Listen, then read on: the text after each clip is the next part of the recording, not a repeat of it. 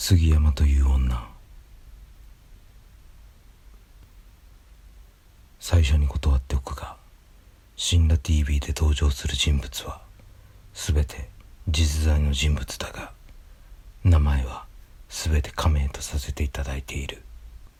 もちろんこの話に登場する杉山という女も仮名であることをご了承いただきたい。中学1年生といえばちょっと色づく思春期の一歩手前といったところだろうか。今この令和の時代に中学1年生が正直どんな学校生活を送っているのか俺は全く知らない。この話はあくまでも昭和の時代の俺こと親鸞の中学校で実際にあった話だ。と言っても心霊話でも不思議な話でもなく単に俺が個人的に人を怖いと思ったそういう話なので心霊系以外興味のない方はスルーしていただきたい。俺は中学1年の頃今思えば非常に問題のある生徒だったと思う。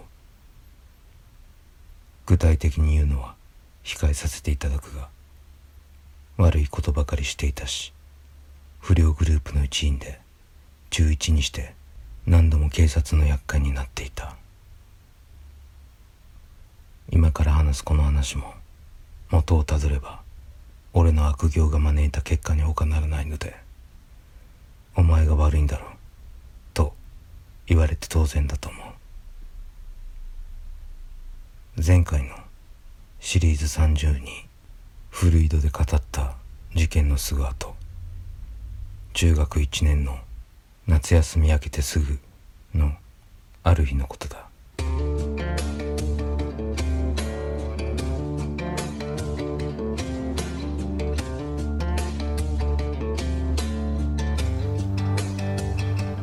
俺たちクラスの中で当時水玉風船なるものが流行っていた。知らない人のために少し水玉風船について解説しよう。水玉風船とは小さな風船で水道の蛇口にかぶせ水を出す。すると水が入った風船が出来上がるのだ。それを野球のボールぐらいの大きさにして人に投げつける。すると当たった人は風船が破裂して水に濡れるのだが大して痛くはなく制服が水に濡れても夏場ですぐ乾くし暑いから逆に気持ちよかったりして投げつけられてもそこまで腹も立たない程度のものだった。俺たちは昼休みになると男女問わず投げつけ投げられみたいなことを連日やっていたのだがその日俺は朝から昼休みには杉山というクラスメートの女子に水玉風船をぶつけようと考えていた。というのも前回のシリーズで少し触れたが俺はその杉山という女子に夏休み期間にとある悪事を目撃され案の定学校にチクられたのだ。そのある悪事とはそんなにひどいことではないが今の中高生に悪い影響を与えかねないので自粛させていただく。とにかく俺はそのおかげで生活指導の先生に呼び出され思いっきりビンタされたのだ。ちなみに今の時代では考えられないがこの時代は教師が生徒に体罰を与えることはごく当たり前のことだった時代なのだがとにかくそんなわけで杉山には仕返しでタイミングが合えば水玉を当ててやろうと金がね狙っていたのだ。ここで杉山という女子をちょっと説明しよう。杉山は当時中1の割と大きめの男子よりも体格が良く男勝りな性格で中学1年といえばまだ小学生の延長の感じで男子と女子の体格にさほど差がない頃だったのだが彼女のパワフルすぎる腕っぷしの強さにかなわない男子は少なくなかった。杉山の性格は気の強い男勝りな性格で当時彼女を女子として見る男子は一人もいなかった。いや女子もいなかったはずだ。もちろん中2中3となる頃には男子女子の体格差にかなりの差が生まれその頃になると杉山をすごく小さく感じたのを俺は覚えている。話を戻そう。そしてその日杉山は日直で授業後先生がチョークで書いたやつを全部黒板消して消さなければならないという。神が我に値し絶好の水玉日和だったのだ。よしあの野郎にこの水玉風船をぶつけてやるぜ。と俺は朝から仕込んでおいた水玉風船を手に取り杉山が完全に黒板に向かって後ろを向いて文字を消している最中「くらえ杉山!」と叫ぶと彼女に水玉風船を投げつけた。杉山って叫んだことでちょうど杉山を振り向いた。反射神経がいい杉山は俺の投げた水玉風船をかわそうとしたのだろう。投げた瞬間左にさっと避けた。あ避けられるか。と思ったが幸いコントロールが下手だった俺の水玉は彼女が避けた先の彼女の顔面に命中した。パシャー。クラスは一瞬静まり返った。がすぐに大爆笑となった。投げた俺も大爆笑していたが杉山の顔はみるみる真っ赤になって怒りに満ちた顔に仕上がっていくのを見て俺は身の危険を感じ始めた。えそんなに怒ることかよ。たかが水玉風船だろうが。ばってあの感じめちゃめちゃ怒っとるな。これはまずいな。一旦逃げとこう。と俺は一目散に逃げ出した。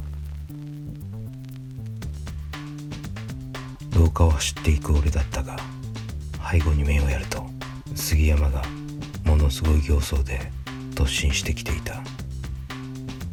待ってこのクソ野郎！俺はハッとしたが足には自信がある。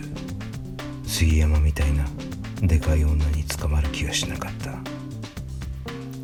仕返しだバーカ。俺はそう叫ぶと4階の校舎から一気に1階に降りて校庭の中庭に出て身を隠した。杉山をまんまと巻いたのだ。ふんどんくせえ女だ。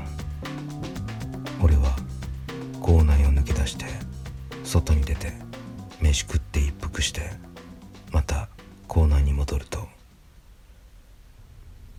さてそろそろ教室に戻るかな。あいつがいても別に構わんだろう。また逃げてもいいしいざとなりゃ喧嘩して勝てるかは微妙だが相手になってやるぜ。と俺は教室に戻った。教室に入ると俺は辺りを見回した。あれ？杉山は？どこ行ったあいつ？と俺は教室にいた男らに聞いてみた。おお杉山ならシンバ追いかけてどっか行ったばい。ふーん。そっか。あいつまだ俺を追っかけてんのかな。それにしても飯を食って一息したのか。クラスの皆も水玉風船を投げつけ合っていた。あちこちで悲鳴が聞こえていた。ふと目をやると友達の男子の一人熊谷が巨大な水玉を作り机の上に乗せていた。うーわ何これ。すごかろこれ。なんちゅうのこれ。え？なんちゅうもってお前これあそう。コンドームです。得意げに熊谷がドヤ顔をしていたマジすげえなこれその水玉は直径3 4 0センチはあったまあ、作ったんやけどな。誰にぶつけようか。迷いよるったい。まあなこりゃスペシャルな方に捧げるべきやろでもたい恋投げられっと大体そうたい。もたれんたいね。窓から落として、真下におらんと、命中せんやろな。ああやっぱそうやろなああ焦げな時に杉山あたりが窓の下ば偶然通り寄ると言っちゃけどな。ああ、なるほどな。俺と熊谷は教室の窓に向かい下を覗いてみた。あ。嘘やろ。あれ杉山やん。これは。神のおぼし飯としか。間違いないな。杉山は俺を探しているのか。ちょうど窓の真下あたりに向かって20メートル先あたりからこちらに歩いてきていた。こんな奇跡的な瞬間を逃すわけにはいかん。そう考えた俺はこれ言っちゃっていいかな熊谷。ぜひ。あざっす。俺と熊谷は水玉コンドームを割れないようにそっとかつ迅速に窓に運ぶと狙いをすまし投下した。もう一発食らい杉山おりゃ。水玉コンドームは落下していった。おお当たれ。さっきの声が聞こえたのか杉山は不意にこちらの方を見上げた瞬間。またもや杉山の顔面にヒットした。俺たちは腹筋が崩壊するほど大爆笑した。笑いすぎて転げ回っていた。笑いすぎて笑いすぎてふっと気がつくと目の前に杉山が立っていた。気がつくのが遅かった。逃げようと思った瞬間学ランの胸ぐらを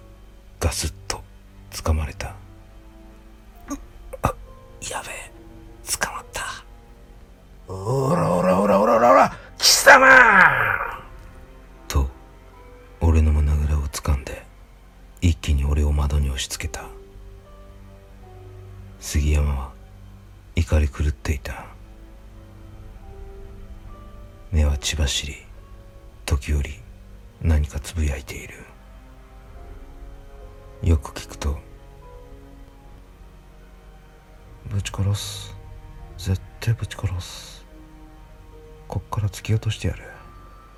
と言っていた。俺は胸ぐらをつかまれて持ち上げられ水玉コンドームを落とした窓に押し込まれた。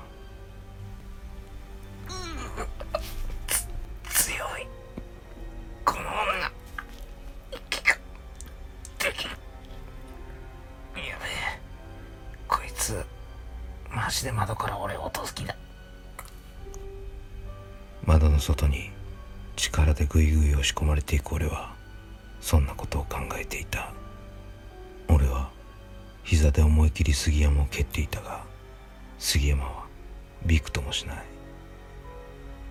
杉山は「このクソガキはぶち殺すぞこら。おらおら。ととても中一の女子と思えない声でブツブツ言いながら俺に膝蹴りを返したり俺の胸ぐらを掴んだ手の拳で俺の顎をゴツゴツと殴りつけていた。どれぐらいこの窓から半身乗り出した状態が続いたんだろうか。杉山は相変わらず俺の顎を殴り続けていたが発する言葉に微妙な変化があった。謝れよ。おい。謝れよ。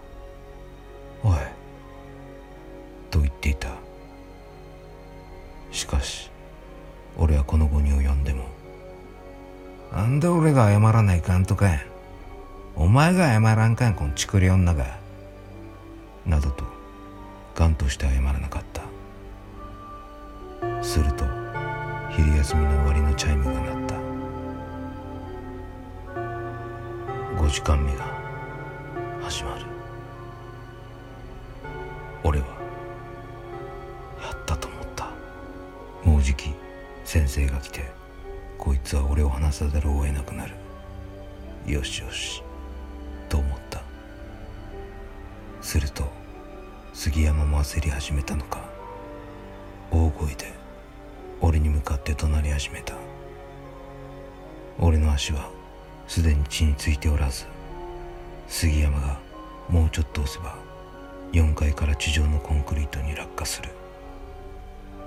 落ちたら多分頭から落ちるだろうから死ぬだろう。おい。謝れ。謝れ。謝れ。杉山が言っている。あれ。なんだこれ。こんな生死の境目ではあったが俺はこの杉山が刻むビートとガンダムのアムロレイを放出させるライムが面白すぎて笑ってしまった。そして杉山と一緒になってビートを刻んでみた。謝れ謝れ謝れ謝れ謝れ。うん。そんなビートを刻んだ時俺の胸ぐらを掴んでいた杉山の手が離れた。5時間目の英語の先生から杉山を話せと言われてさすがに話したようだ。二人は黙って席に戻りさほど言及もされず何事もなかったのごとく授業が始まったわけだが俺はやはり杉山のあやまレイが妙に耳に残りその後もニヤニヤとしていたのだが